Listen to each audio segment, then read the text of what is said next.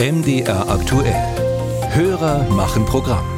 Und da geht es heute um eine ganz spannende Frage, die die gesetzliche Rentenversicherung betrifft. Warum können nicht alle Arbeitnehmer, die in der gesetzlichen Rente pflichtversichert sind und die ein paar Euro übrig haben, nicht zusätzlich freiwillige Beiträge zahlen, um die Ansprüche später aufzubessern.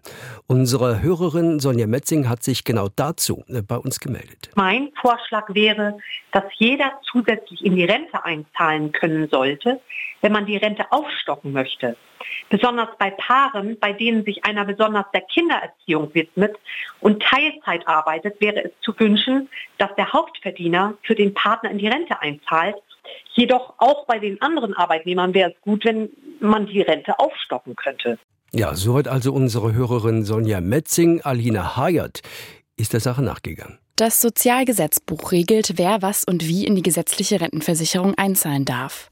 Und danach sieht es schlecht aus für den Vorschlag von Sonja Metzing, erklärt Lena Sophie Boche, Beraterin für die Deutsche Rentenversicherung in Leipzig. Der Gesetzgeber hat es nicht vorgesehen, dass Arbeitnehmer die schon eine versicherungspflichtige Beschäftigung haben, noch freiwillig in die Rentenversicherung einzahlen mit herkömmlichen freiwilligen Beiträgen. Es gibt aber Ausnahmen, wie auch Pflichtversicherte freiwillige Beiträge einzahlen können. So können alle unter 45-Jährigen Beiträge für Schul- und Ausbildungszeiten nachzahlen.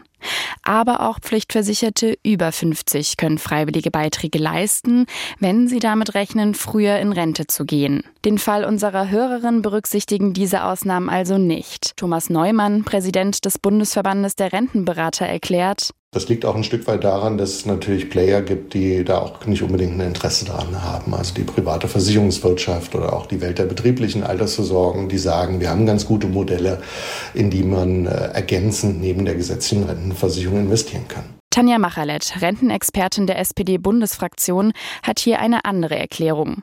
Unser Rentenversicherungssystem basiert natürlich auf einem Umlageverfahren und äh, die Frage ist natürlich nachher, wie viele Beitragszahlerinnen und Beitragszahler stehen den Empfängerinnen und Empfängern gegenüber. Und wenn ich dann mehr habe, die zusätzlich einzahlen und dadurch auch Rentenansprüche generieren, kann ich natürlich äh, hinterher nicht abschätzen, wie lange leben die, wie gestaltet sich die Auszahlungsphase. Der Vorschlag von unserer Hörerin Sonja Metzing, dass in einer Partnerschaft eine Person für die andere Person freiwillig Beiträge einzahlt, berge zudem noch eine andere Gefahr dass dann die Beziehung in die Brüche geht und dass das äh, Berechnungsmodell dann auch hinfällig ist, ja, weil dann eben nicht mehr eingezahlt wird. Das muss man sich, glaube ich, dann ganz, ganz genau überlegen. Lohnt sich das für mich oder ist es nicht eine andere Möglichkeit, dann zu sagen, ich mache das vielleicht über meine betriebliche Altersvorsorge, die dann noch da ist, oder ich gehe dann tatsächlich in den Bereich der privaten Altersvorsorge. Die betriebliche und die private Altersvorsorge als Alternative.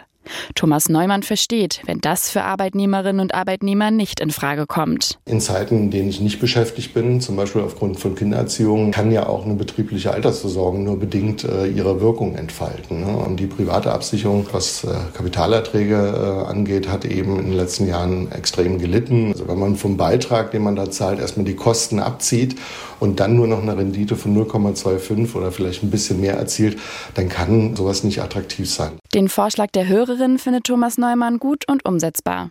Bisher aber gibt es von der Politik noch keine Bestrebungen, an dieser Stelle etwas zu verändern. Tanja Machelet sagt aber auch, die Idee, mehr Menschen die Möglichkeit zu geben, freiwillig in die gesetzliche Rentenversicherung einzuzahlen, könne etwas sein, das in Zukunft mitdiskutiert werde. Dann wird man schauen, welche Regelungen man da treffen kann, weil ich natürlich den Fall verstehe, dass jemand, der wenig verdient hat in der Partnerschaft, da eine gewisse Absicherung haben möchte. Theoretisch sei das nämlich durchaus etwas, das umgesetzt werden könne.